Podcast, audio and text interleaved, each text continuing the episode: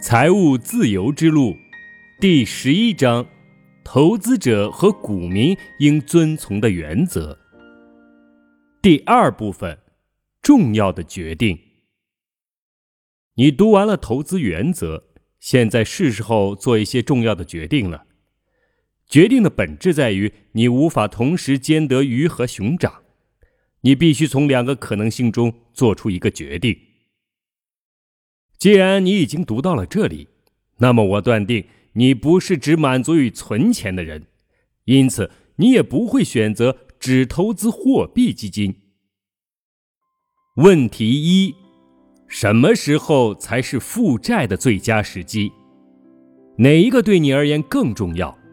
尽快拥有一处富丽堂皇的住所，还是先达到一定的财务目标？请你在阅读第十二章之前再来回答这个问题。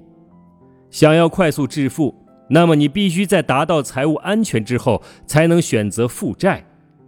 最富有的人甚至在实现财务自由之前都不会选择负债。问题二：你想投资还是投机？正如之前所说的，无论如何，你应当投入一部分钱购买股票或是股票基金。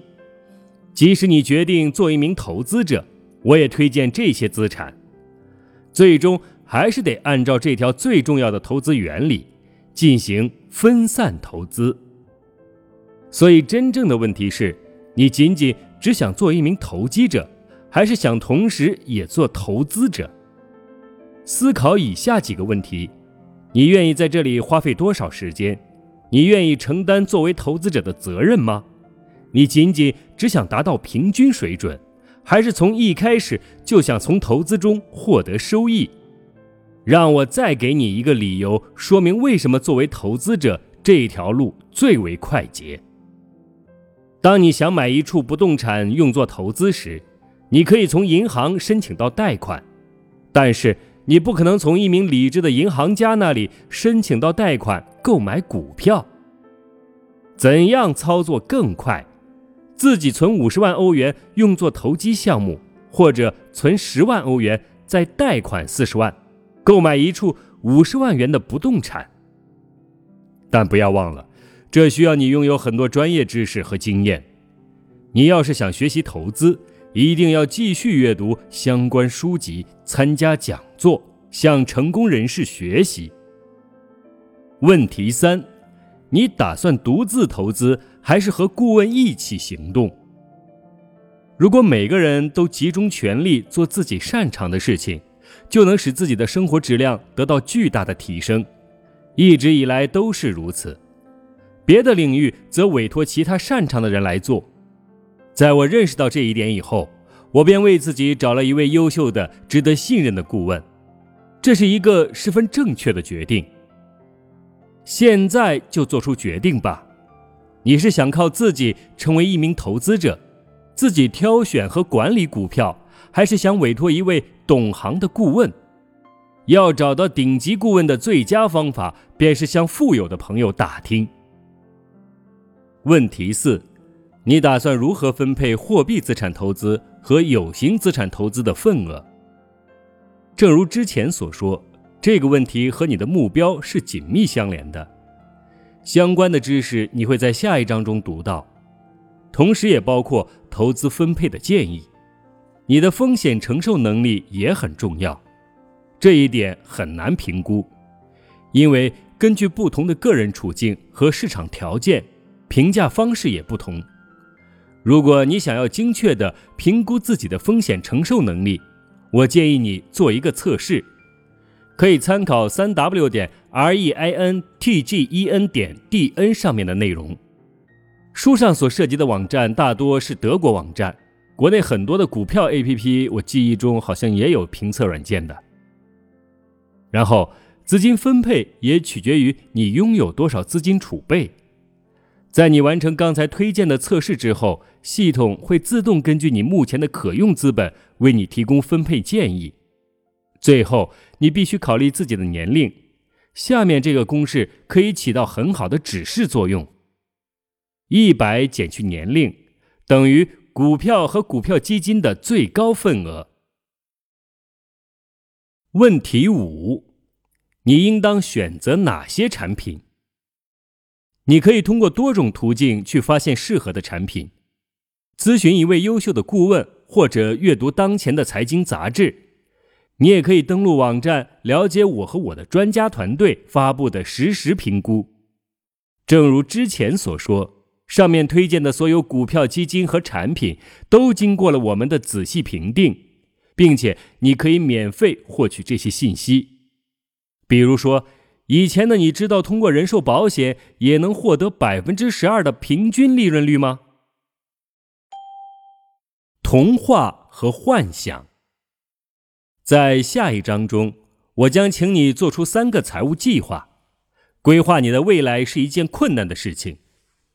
我们想象的未来永远不会发生，事情总是与我们预期的不同，或大相径庭，或部分不同。比想象中的好或坏，但总归有区别。我们想象中的未来犹如童话，根本不可能成为现实。我们所说的任何关于未来的事情，实际上都是一个童话或者一种幻想。未来是无法预知的，如此一来，其实任何形式的计划都值得怀疑。如果我们都不知道未来将会发生什么，那计划又有什么意义呢？其实不然，相反，不管怎样，我们都应当有所计划，因为一切的所想所说，我们都会设法去实现它们。我们为自己编织的童话或者幻想，也会在很大程度上成为现实。塑造未来。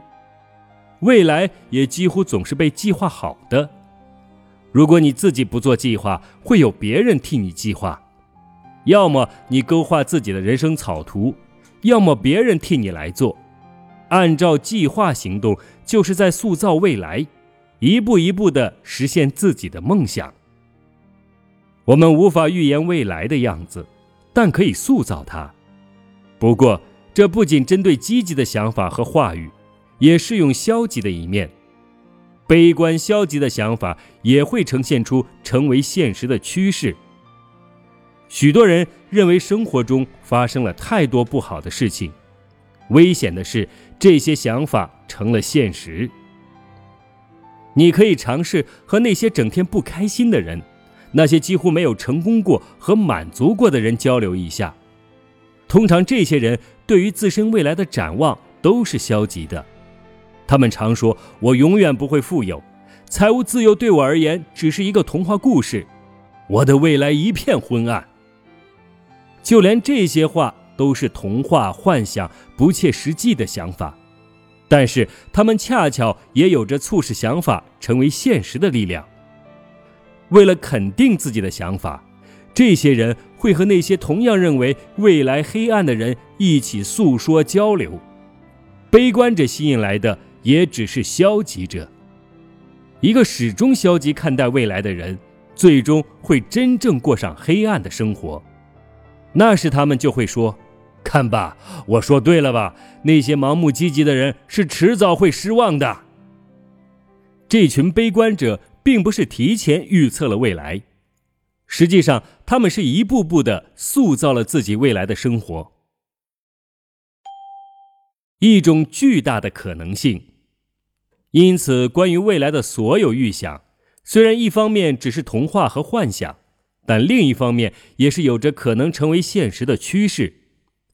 这不仅适用于消极的想象，也适用于美好的梦想。如果这样的话，那我们为什么不给自己勾画一个更为满意的蓝图呢？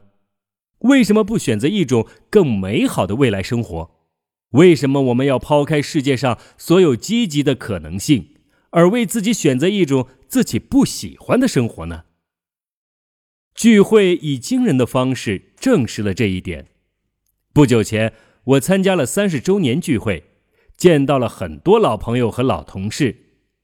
我还记得他们多年前说过的一些话，比如一位朋友以前总是说他以后一定会发财，他给自己描绘了一个丰富多彩的未来。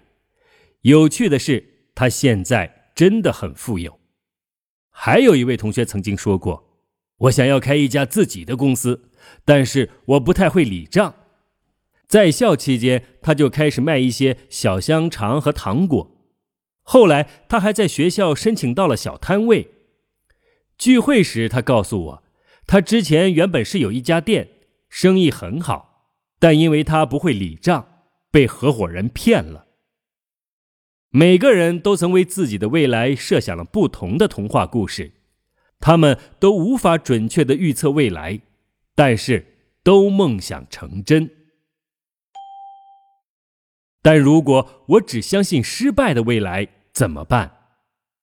道理肯定每个人都明白，但还是有一些学员在讲座之前对我说：“我没办法摆脱自己的消极想法，我知道这样想很不明智。”但我就是没办法改变，这是一个很严肃的问题。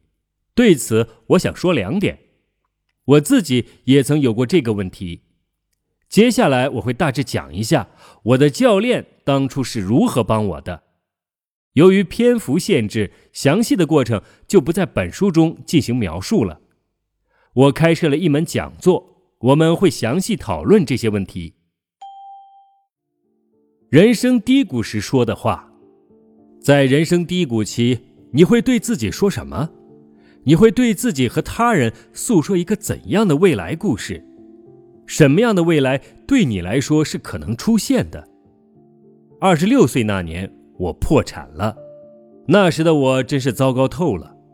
母亲对我说：“看吧，就是因为你不好好完成大学学业，没有选一份正经的工作。”那个时候，我整天沉浸在悲伤之中，只想躲在被窝里沉睡。我那时连现在的一丝勇气都没有，勇气只有在逆境中才能成长。但是我不愿意承认母亲的话是对的。我说：“总有一天我会变得富有，我和你打赌，我保证你将来肯定会以我为荣。”然后我陷入了进退两难的境地。我向母亲承诺了，我一定会变富。我还和教练一起做了很多财务计划，这也是你在下一章中要学到的。除此以外，我还向教练承诺，我会振作起来，不会轻言放弃。我甚至告诉我的朋友和一些同事，我一定会获得成功。我不愿意违背自己的诺言，但又不断的怀疑自己。人在顺境的时候。很容易积极的展望未来，但在逆境的时候呢？和教练一起的那段期间，我真的经历了很多困境。他总是鼓励我：“现在正是时机，再把你的目标提高一些。”我反驳他：“以现在的情况，这样做并不现实。”教练接着说：“所有你给自己或他人所描述的未来。”都只是一个童话故事，因此你最好给自己编织一个美好的童话。这样，当你的童话故事成为现实时，你才会生活在美梦里，而不是生活在噩梦里。有时候他会很突然地问我：“你关于未来的设想是什么样的？”他不允许我有消极的态度，所以我总是给他描绘一些很美好的愿景。美好的有时候连我自己都不相信，我也向他讲述自己的疑虑。他说：“有疑虑是很正常的，其实这就是对未来存在的消极想法。有两件事很重要：第一，除了我之外，你不能告诉任何人你对未来的疑虑；第二，每当你内心产生怀疑时，最好马上给我打电话，这样。”我们就可以马上谈论一些关于未来的美好愿景。我照着教练的话做了，我的怀疑随着时间渐渐减少了，积极的远景在心中不断的增强。